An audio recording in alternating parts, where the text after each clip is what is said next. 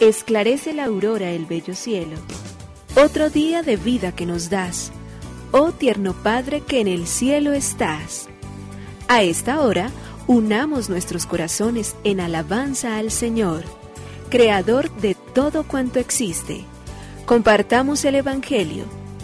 Reflexionemos en su palabra. Esto es, Esclarece la Aurora, con el Padre Antonio Ramírez. Bienvenidos.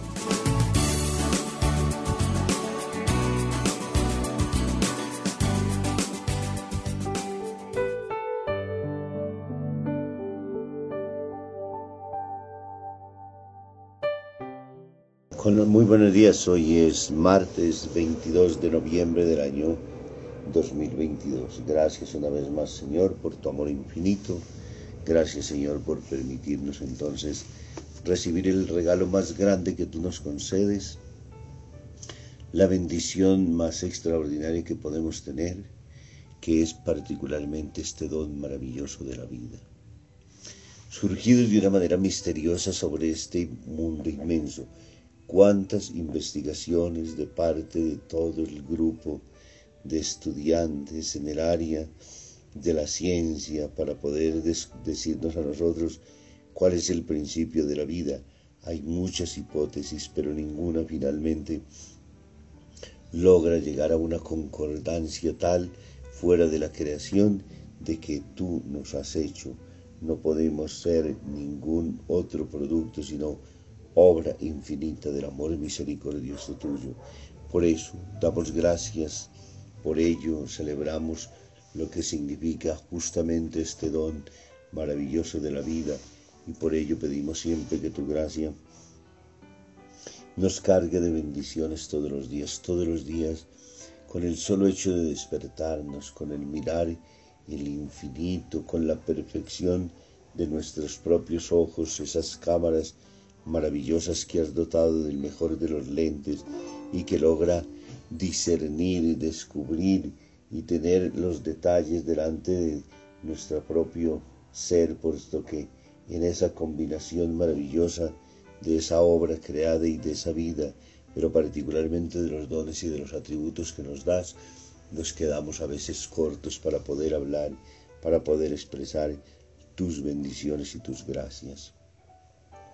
La tierra que ha sido hecha una tierra fecunda que produce fruto, que todos los días encontramos en ella la posibilidad de salir al campo y encontrar entonces frutos frescos para que nuestro ser todo entero se mantenga al servicio, al bienestar de todos aquellos con los cuales nosotros, Señor, caminamos siempre a la luz de tu presencia.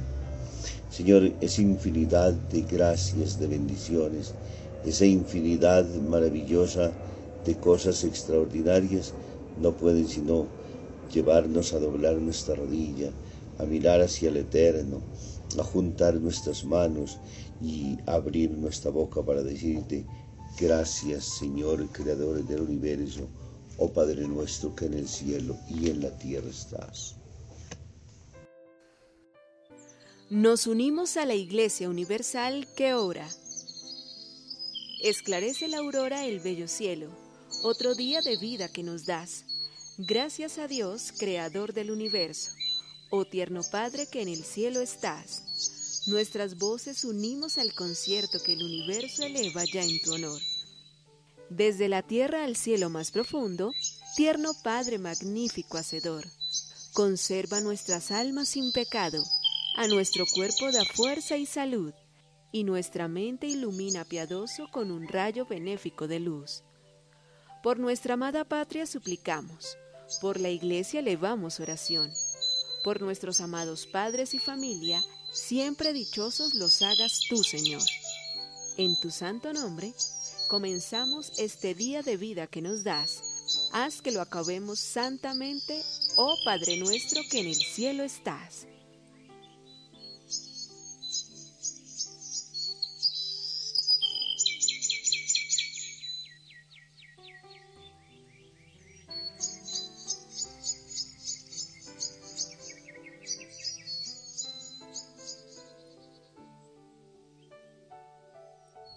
Con los ojos cerrados, caminando de la mano de su papá. Hace pocos días vi esta sencilla escena en la calle. Muchacho de unos siete años venía con sus padres en dirección contraria a mí. Llevaba los ojos cerrados y tenía fuertemente así de la mano a la mano de su padre. Estaban evidentemente jugando. Su padre le decía, fíate de mí, no abre los ojos. No te llevaré, yo te llevaré sin que tropieces. Y luego tú a mí, pero si abres los ojos no vale. ¿Ves? Ya los has abierto. Y los dos sonrieron. Parece sencillo alejarse y dejarse guiar por la voluntad de Dios, pero no es tan fácil. ¿Por qué? Porque nos gusta saber dónde ponemos nuestros pies, ver cómo se dirigen nuestras pisadas, a dónde dirigimos todos nuestros pasos. Y aunque sea nuestro Padre Dios quien nos tenga de su mano, muchas veces estamos tentados de abrir los ojos con disimulo para ver el camino, es decir, queremos comprender, razonar y acabar entonces con todo lo que significa el riesgo mismo de la fe. Santo Tomás de Aquino decía que la fe es mm, semejante a una voz, más semejante a una voz que a una luz. Por ello entonces dejémonos guiar en las noches oscuras, cuando todo parece inhóspito y difícil, de esa voz que nos ayuda fácilmente a encontrar y a descubrir, soy tu Padre y cuido de ti. Lectura del Santo Evangelio según San Lucas, capítulo 21, versículo del 5 al 11. En aquel tiempo algunos ponderaban la belleza del templo, por la calidad de la piedra y los exvotos. Jesús les dijo, Esto que contemplan Llegará un día en que no quedará piedra sobre piedra, todo será destruido. Ellos le preguntaron, Maestro, ¿cuándo va a ser eso? ¿Y cuál será la señal de que todo eso está para suceder? Él contestó, Cuidado con que nadie los engañe, porque muchos vendrán usurpando mi nombre diciendo, Yo soy, o bien el momento está cerca, no vayan tras ellos cuando oigan noticias de guerras y de revoluciones, no tengan pánico, porque eso tiene que ocurrir primero, pero el final no vendrá enseguida. Luego les dijo, se alzará pueblo contra pueblo y reino contra reino. Habrá grandes terremotos y en diversos países epidemias y hambre. Habrá también espantos y grandes signos en el cielo. Palabra del Señor. Gloria a ti, Señor Jesús. El Evangelio de Lucas en el capítulo 21, versículos del 5 al 11. Jesús entonces, estando en el templo de Jerusalén, admirando toda esa obra extraordinaria creada por Salomón en medio de su reinado en la fastuosidad con la cual ha adornado a través de todas esas piedras preciosas, puesto que no se ha escatimado absolutamente nada, porque el templo de Dios debe lucir mejor que la casa del rey, y el rey indudablemente vive demasiado bien. Y por ello entonces él justamente los lleva a que eso, el adorno y la vistosidad sea supremamente impresionante. Jesús mira ese templo, Jesús mira los adornos, Jesús mira los exvotos, Jesús mira toda la capacidad industrial que ha habido allí, los arquitectos cómo han diseñado y organizado la perfección de esa obra, para terminar entonces reconociendo que llegará el momento en el cual todo será destruido. Y luego continúa diciendo, yo soy el Mesías, y nos habla del tiempo final también de nuestra propia vida. Estamos en la última semana del tiempo ordinario y la palabra de Dios nos habla de escatología, que quiere decir la revelación de las verdades últimas, de lo que acontecerá con cada uno de nosotros. Y por eso el Evangelio de hoy es particularmente una presentación premonitoria de todos esos signos que acontecen junto a nosotros y de los cuales estamos llamados a buscar cuál es la voluntad de Dios. Si esta tierra, si este nuestro cuerpo, si este nuestro ser se destruirá, llegará también al final del momento que nos cabe esperar. Y ese templo que había sido construido para orar y dar culto a Dios, entonces por rutina se había vuelto en una plaza pública.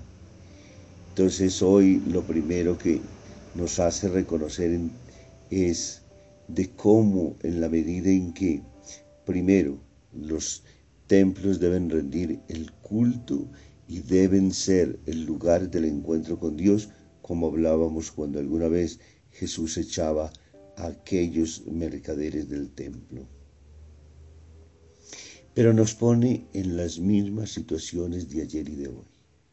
El ser humano a veces embebido solamente en todo lo que significa fastuosidad, grandiosidad, en todo aquello que sea exuberancia, en todo aquello que de alguna manera le hace hablar y reconocer el don de lo eterno, pero a veces lo hace como anestesiar frente al mundo y no le da tiempo o no quiere reconocer finalmente que habrá un tiempo final y que habremos de prepararnos para él.